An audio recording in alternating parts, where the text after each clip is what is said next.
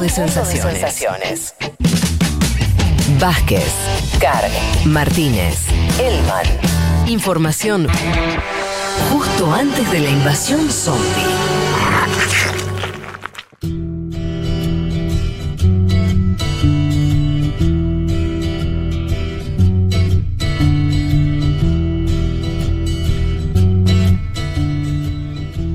Pero sí vamos a hablar, Leti, de Ronald Reagan. Figura para algunos como de un quiebre también en la cultura política de Estados Unidos, de la última mitad del siglo XX. Algunos dicen que también fue el iniciador del fin del comunismo, etcétera, etcétera. ¿Por dónde querés arrancar? Arrancamos por los primeros años, como siempre, para situarnos Dale. un poco de dónde surge. Él nació en la ciudad de Tampico, una ciudad muy chica, de hecho actualmente tiene creo que menos de mil habitantes, ubicada en el condado de Whiteside, en el estado de Illinois, el 6 de febrero de 1911. Eh, Reagan nace en una familia pobre, o sea, de bajos recursos económicos, una familia demócrata, y en donde él mismo va, a contar después en, en distintas entrevistas lo complicada que fue su infancia y parte de ya su adolescencia junto a su hermano, porque el padre era eh, alcohólico. Si les parece, para ir metiéndonos un poco más de lleno, escuchamos el primer audio de Juan Negri, él lo hemos entrevistado en otras veces, Ujú. ya casi amigo de la casa, analista político, docente de la Universidad de San Martín en la carrera de Ciencia Política, que nos contaba un poco esto, los comienzos, porque hay que decir que en, en un comienzo era demócrata, después va a tener su viraje y va a pasar Ah, mirá. al Partido Republicano. Es, así que acá lo escuchamos a Juan Negri que nos contaba un poco cómo fue este viraje y cuáles fueron sus primeros eh, trabajos hasta ser actor. Y bueno, después más adelante les cuento cómo llegó a ser político. Lo escuchamos. Su familia y él mismo en sus orígenes eran demócratas, eran seguidores de Roosevelt, como era de esperar, ¿no? Es decir, sectores medios bajos, y va a ser más tarde en su vida que, que Reagan se hace republicano. Al principio, insisto, no solamente era demócrata, sino que además tiene una participación en grupos de izquierda. Es un gran deportista, un muy mal alumno, pero un gran deportista, y empieza su carrera como comentarista deportivo en radio en algún momento, en en una gira con la radio, siguiendo la campaña de los Chicago Cubs, que es un equipo de béisbol, hace una audición eh, en California con la Warner Brothers y queda, y queda como actor. Y entonces en ese momento, en la década del 30, la década del 40, empieza su carrera como, como actor. Eh, en la que le va bastante bien, no llega nunca a ser una estrella, pero se transforma en una figura conocida, se transforma en un actor conocido. En ese momento fue líder sindical, fue líder de la Asociación de Actores en Hollywood, y ahí es donde empieza cierto viraje ideológico hacia la derecha. Ah, Bueno. incluso fue líder sindical, el, el amigo, el No, no, compañero. tiene de todo, te digo. ¿Qué le pasó? Vamos por partes. Primero, él, eh, como le decía Juan, era mal alumno, pero era buen deportista y termina siendo comentador, o sea, termina trabajando en radio, comentando justamente actividades deportivas. Esto hasta la década del 30, en la que va al estudio de la Warner Brothers y se, se postula, se, va como una especie de, ay, no me sale el nombre ahora, cuando vas a, a probarte. Un y casting. queda- un casting y empieza a ser actor. Va a ser, ahí Juan contaba que no llega a ser una estrella, pero la verdad es que llega a ser muy conocido. De hecho, va a actuar en más de 60 películas. Y les recomiendo ya una de Tenía las pinta, ¿eh? Yo estoy viendo fotos de él de joven y era así. Sí, carismático. fachero. sí. Sí, era fachero, sí. Sí, totalmente. Y personajes que supuestamente él siempre elegía, o sea, como que hacía personajes que a él le gustaban y también en base más a su, a su posición, ¿no? Ideológica. Va a actuar en más de 30 peli 60 películas. Les decía que les, hacía- les hago la primera recomendación de una mini documental de cuatro eh, episodios, de cuatro capítulos, que se llama The Regans. Y ahí se muestra cómo él, por ejemplo, llegaba a una ciudad y era recibido masivamente. Lo, con lo que quiero decir con esto es que era una figura muy conocida de Hollywood. Digo, más allá de que no llega a ser quizás la estrella como Sí, lo sí, contaba Juan, sí era una cara muy visible. ¿Qué va a pasar? A la par se va a alistar al ejército, por un lado, pero nunca va a llegar a eh, combatir o nunca se va a llegar a ir fuera de Estados Unidos por un problema que tenía en la visión, pero sí esto le va a servir en parte para empezar a plantear su postura, va, a formar parte también de spots, de, de programas, si se quiere, más políticos, fomentando un poco una cuestión más patriótica de del estadounidense y a la par también, como lo contaba Juan, va a ser, se va a convertir en líder sindical, va a ser el líder de la Asociación de Actores, eh, y en todo esto eh, Juan también lo planteaba. En un momento, de hecho, en uno de los documentales que, vi, se planteaba que lo habían estado investigando porque supuestamente era, mm, hasta podía ser simpatizante del comunismo o más de izquierda o de los soviéticos, y vamos a ver que acá empieza a hacer un viraje completamente distinto. Si bien, como lo contaba, eh, lo, comentábamos antes, que su familia era demócrata, que él mismo en sus comienzos era demócrata, esto hecho lo va a contar él mismo más de una vez. Eh, termina en esta, eh, como, como líder sindical, termina tomando una postura muy cercana al senador McCartney, que lo conocerán justamente por lo que se conoció como el macartismo y la idea de esta casa de brujas sobre quienes tenían simpatías con eh, la Unión Soviética o con el comunismo en sí, y va a ser él quien va a terminar trabajando a la par con el FBI, delatando ni más ni menos que ah, sus compañeros, actores y actrices. Va a formar, ah. va a ser un listado. Va a ser un hijo de puta, o sea, se transformó en un reverendo hijo de puta. Eh, una especie de bandorista norteamericano de la peor calaña, peor, delatando a sus compañeros. O sea, se transformó en una basura, está bien. Ahora entendí. Sí, va a empezar a delatar a los actores y actrices, o sea, va a ser un listado con quienes simpatizaban con el comunismo, un soplón. Eh, a todo esto, él se había casado con una actriz, Jane eh, de quien se va a divorciar. Ella va a pedir el divorcio a fines de la década del 40, porque va a decir que él lo está consumiendo la política, sobre todo por este eh, rol sindical. Y ahí mismo, en esos años, y, con este listado que les decía que él armaba, va a conocer a quien va a ser su esposa hasta eh, su muerte, que se trata de Nancy Davis, quien también era actriz. Ella se acerca a él para cuestionarlo porque figuraba en una de estas listas como eh, comunista o simpatizante comunista. No, pero es y finalmente. No, la historia que está contando, no, o sea, primero no tenía ni idea y me parece increíble.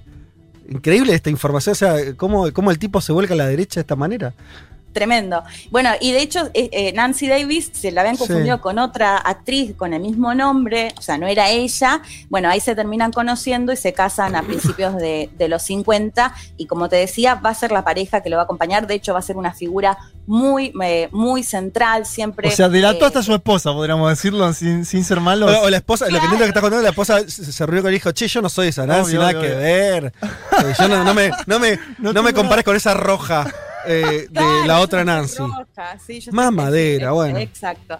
Bueno, en la década de 50, de hecho, va, se va a convertir en portavoz motivacional de la General Electric.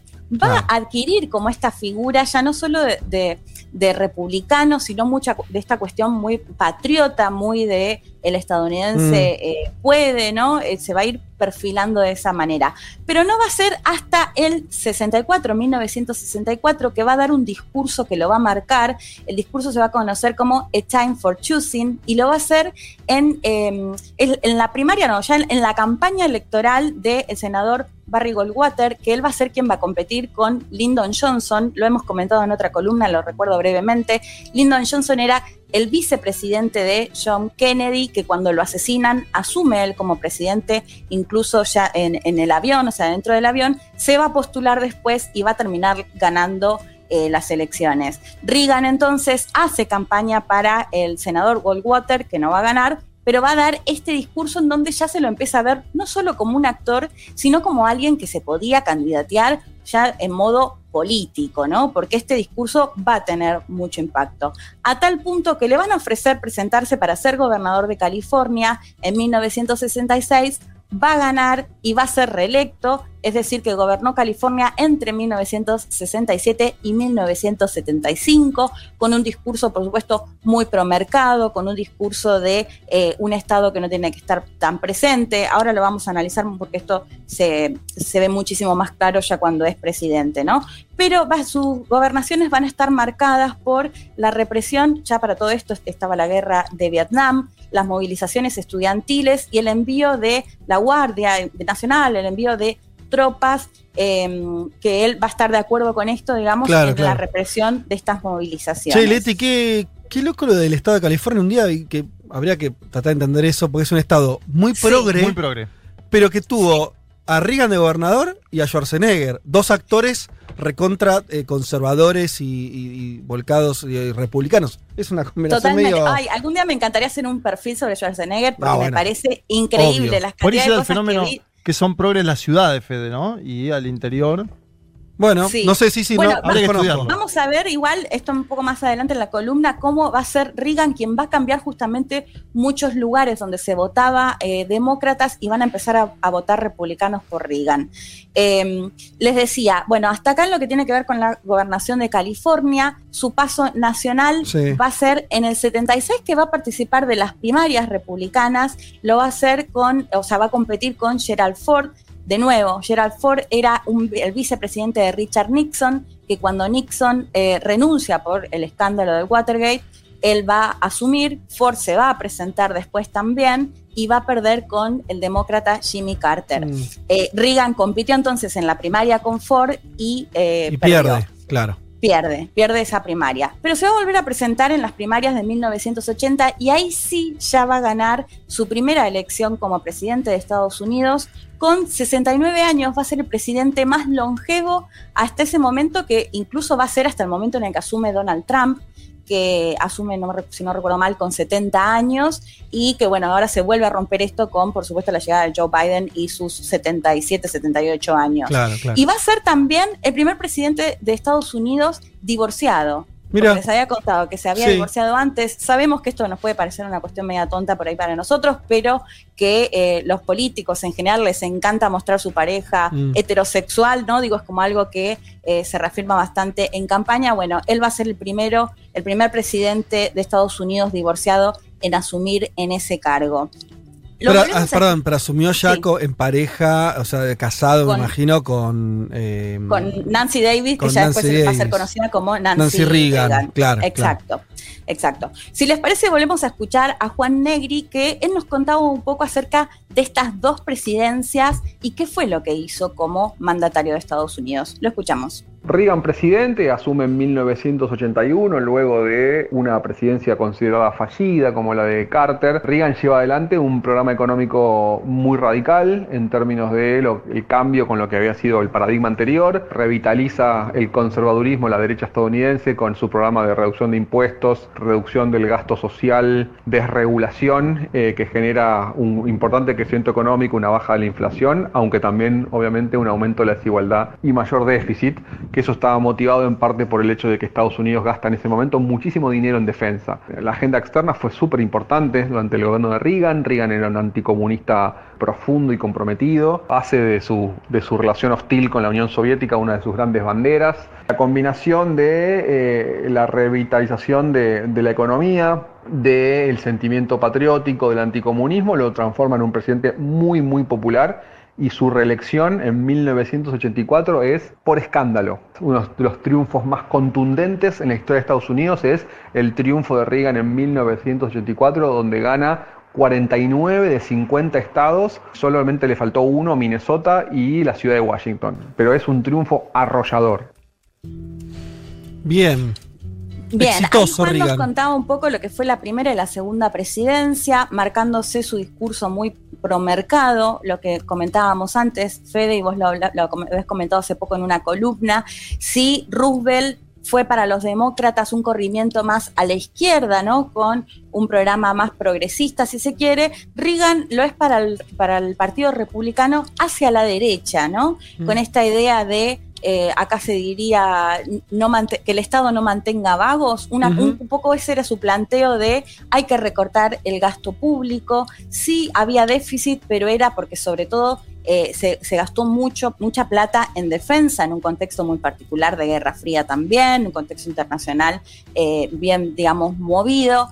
Eh, todo esto es lo que va a marcar estas dos presidencias, esta idea también de, de, como el, el orgullo de ser estadounidense, de hecho, a tal punto que lo decíamos hoy que era carismático, él mismo va a decir que para ser presidente se necesita ser un poco actor, ¿no? Y claramente él va a poner eh, en las fichas también en esa capacidad que tenía de oratoria, de hecho, eh, me vi varios discursos y demás, siempre con algún chiste, siempre, eh, digamos, como que caía simpático, incluso quizás en quienes no pensaban de, su manera. Y un dato que no quería dejar pasar, cuando él asume en el 81, a los dos meses hay un intento de asesinato. Acá les recomiendo la segunda película que es Killing Reagan, del eh, Rod Lurie, que va a tratar justamente todo este intento de un chico con problemas eh, psiquiátricos que estaba obsesionado con la actriz Judy Foster y básicamente lo que plantea, al menos esto es lo que se plantea en la película de acuerdo a lo que se sabe, para llamar la atención de esta actriz, habían asesinado no hacía mucho a John Lennon y justamente el asesino de él se había dado a conocer en los medios de comunicación. Lo que plantea un poco es, bueno, quizás si yo asesino al presidente, también voy a tener la atención de ella Claro, voy a ser famoso, se va a ver mi cara. Eh, va a un acto donde cuando sale del hotel le dispara, se ve que le dispara al eh, secretario de prensa. En, al menos esto se muestra todo muy bien en la película. El guardaespaldas se tira sobre Reagan, lo llevan en el auto. En un momento Reagan le dice, eh, me parece que me quebraste la costilla porque estoy teniendo problemas para respirar. Lo llevan al hospital y descubren que había recibido un impacto de bala en el pulmón y de ahí va a tener una cirugía de muchísimas horas porque no podían sacarle esta bala eh, del pulmón. Imagínense toda esta situación en un país donde ya había sido asesinado otro presidente. Bueno, finalmente la cirugía es exitosa, logran sacarle esa bala y va a gobernar desde el 81 hasta el 89. Así que esa peli también se las recomiendo, Killing Reagan. Em, en todo este contexto le hablábamos de lo de la Guerra Fría, también él se va a reunir con, eh, con el líder soviético Mikhail Gorbachev, va a negociar el tratado para el desarme nuclear, le va a pedir que se, va a pedir antes que se, eh, se termine el muro de eh, Berlín. Bueno, va a tener muchísima esta postura que planteaba Juan, muy anticomunista, eh, va a estar en, todos sus discursos, en todas, digamos, las posturas, distintas posturas que va teniendo, va a financiar todo aquel movimiento que sea contrario a la posibilidad de que en algún gobierno, ya sea de Latinoamérica, donde sea, tenga alguna inclinación de izquierda o Bueno, el caso, el caso de Nicaragua es clave, ¿no? Por, la fecha de Nicaragua, la revolución nicaragüense es del año 79, Reagan asume dos años después, y es Reagan, eh, la administración de Reagan, los que directamente arman a una oposición interna nicaragüense directamente. Y, y, mantiene una guerra, le genera una guerra interna en Nicaragua hasta, hasta durante 10 años, hasta el 89. Financiado, aparte, hasta que pierde la elección. Financiados, entrenados, todo. Todo. Exacto, Fede, eso es lo que va a marcar estas dos presidencias eh, de Reagan. Y yo le preguntaba a Juan, o sea, ¿se puede decir que, o lo que me planteaba él, es que del siglo XX eh, van a ser tanto Roosevelt como Reagan, estas dos grandes figuras que van a marcar a los dos partidos históricos de Estados Unidos, les decía antes, este corrimiento hacia la derecha, que incluso esto se va a ver en el Partido Demócrata, porque en los 90 de Clinton van a ser mucho más corridos a la derecha de un Roosevelt o de décadas anteriores, y esto va a estar marcado justamente por este legado de Reagan, que como lo comentaba eh, Juan Negri, va a ser la reelección completamente abrumadora, o sea, creo que gana, termina ganando en 49 estados, ¿no? Realmente una victoria eh, muy, muy, muy abrumadora y se va con muchísima popularidad. Eh, de hecho, lo nombrábamos antes también, Donald Trump va a tomar muchas de estas cuestiones de la ley y el orden, de eh, pararse esto como de hacer Estados Unidos grande nuevamente, bueno, un montón de estos legados de Reagan. Si les parece, escuchamos ya el último audio de Juan Negri que nos contaba cómo cambió un poco esa, esa eh, posición o composición de eh, electoral, ¿no? Que lo planteábamos antes con el caso de California, de cómo votaban históricamente y cómo fue cambiando esto después de las presidencias de Reagan. Lo escuchamos a Juan Negri de nuevo. Fue un presidente influyente en su pospresidencia como lo había sido en su presidencia pero sí deja un legado súper importante. Es el presidente que marcó al Partido Republicano de maneras muy claras. Aún hoy el Partido Republicano, casi todas sus figuras levantan sus banderas. Movió el sistema político estadounidense hacia la derecha, revitalizó el conservadurismo y en ese sentido, digamos, este, también motivó cambios electorales muy profundos, sectores que tradicionalmente votaban demócratas, sectores medios y medios bajos que votaban demócrata, empiezan a votar republicano un poco, un poco por Reagan, un poco por eh, la desconfianza que tenían a los programas sociales, buena parte de los empleados de clase media, media baja, veían con desconfianza la ayuda social y, sienten y ven en, Reagan con, con su conservadurismo, eh, con su anticomunismo, con su mensaje optimista sobre el porvenir estadounidense, con su mensaje contrario al estado de bienestar, como eh, un horizonte de esperanza. Y, realmente entonces en Estados Unidos se habla hoy de los Reagan Democrats, es decir, los demócratas que empiezan a votar republicano por, por Reagan. Y realmente transforma un poco el mapa electoral estadounidense de maneras que siguen vigentes hasta hoy. Bien. Bueno, lo escuchábamos contando esto de lo que hablábamos y ya para ir cerrando, eh, como lo decía Juan, no fue, sabemos que los presidentes de Estados Unidos suelen tener bastante participación una vez que ya dejaron eh, el gobierno. En el mm. caso de Reagan no fue así porque él eh, termina eh, su gobierno en 1989 y el 5 de noviembre de 1994 da a conocer una carta pública en la que dice, eh, mis amigos americanos, les leo solo unas partecitas, he sido informado recientemente que soy uno de los millones de americanos que se verá afectado por el mal de Alzheimer, continuaré compartiendo este viaje de la vida junto a mi amada Nancy y mi familia, planeo disfrutar cada momento de mi vida en contacto con mi familia y aquellos que me apoyan. Desafortunadamente, a medida que el mal de Alzheimer avanza, la familia sostiene generalmente una pesada carga. En síntesis, permítanme agradecerles a todo el pueblo americano por brindarme el gran honor de servirles como presidente. Cuando el Señor me llame, bueno, sigue en una parte que ahora no lo estoy encontrando. Eh, comienzo ahora el, el, viaje que me conducirá hacia la puesta del sol de mi vida. Sé que para los americanos siempre existirá un promisorio y radiante amanecer por delante. Lo traigo porque me pareció interesante esto que él mismo es como, es quien pone, digamos, fin eh, porque va a ser ya después no va a aparecer públicamente, pero con un momento de lucidez les escribe esta carta de alguna forma despidiéndose a los y a las estadounidenses y haciendo, bueno, por supuesto mucha referencia a Nancy que les decía va a ser una figura muy, muy clave eh, a lo largo de toda su vida. Leti, te agrego dos cosas que me parecen muy importantes. Eh, eh, acá un oyente recuerda que durante los años de Reagan fueron los años en que el SIDA empezó a ser una epidemia muy importante, primero en Estados Unidos, en el resto del mundo también, y Reagan se opuso durante mucho tiempo a, pensar y a, apoyar las campañas en contra, en contra de esa enfermedad. También acá Breaking News nos dice que la actriz en cuestión, la anterior mujer progre ella, a diferencia de Nancy. Anne Frankfurt fue la que tuvo un romance con Reagan entre el 62 y el 64 eh, y que después se casó con Mel Brooks, o sea que mira, eligió, eligió la otra punta del espectro ideológico, ¿no? Un neoyorquino progresista como Mel Brooks. Y eh, te iba a comentar además, para, para me parece también terminar de ubicar a la figura de Reagan, no es casual y no es, no es un dato menor que haya sido prácticamente contemporáneo a las em, presidencias, tomando una licencia eh, de la palabra de eh, Margaret Thatcher, ¿no? Que asume en el año 69, si no me equivoco, o sea, contemporáneos paralelos. Conversan sobre Malvinas. Bueno. Conversan sobre Malvinas ambos. A lo que voy es que hay un momento histórico, ¿no? Donde dos grandes potencias se corren, como vos bien explicaste, nos explicaste en el informe, bien hacia la derecha, en contra del estado de bienestar, en contra de los sindicatos de los trabajadores, etcétera, etcétera. Tuvo esa, esa compañía inestimable de Margaret Thatcher del otro lado del Atlántico. Tenemos que cerrar acá. Excelente el perfil de Rian. Eh, cada vez me gusta más esta columna 2021 con, estos perfiles así de, rescates de grandes figuras políticas. Eh, ya volvemos.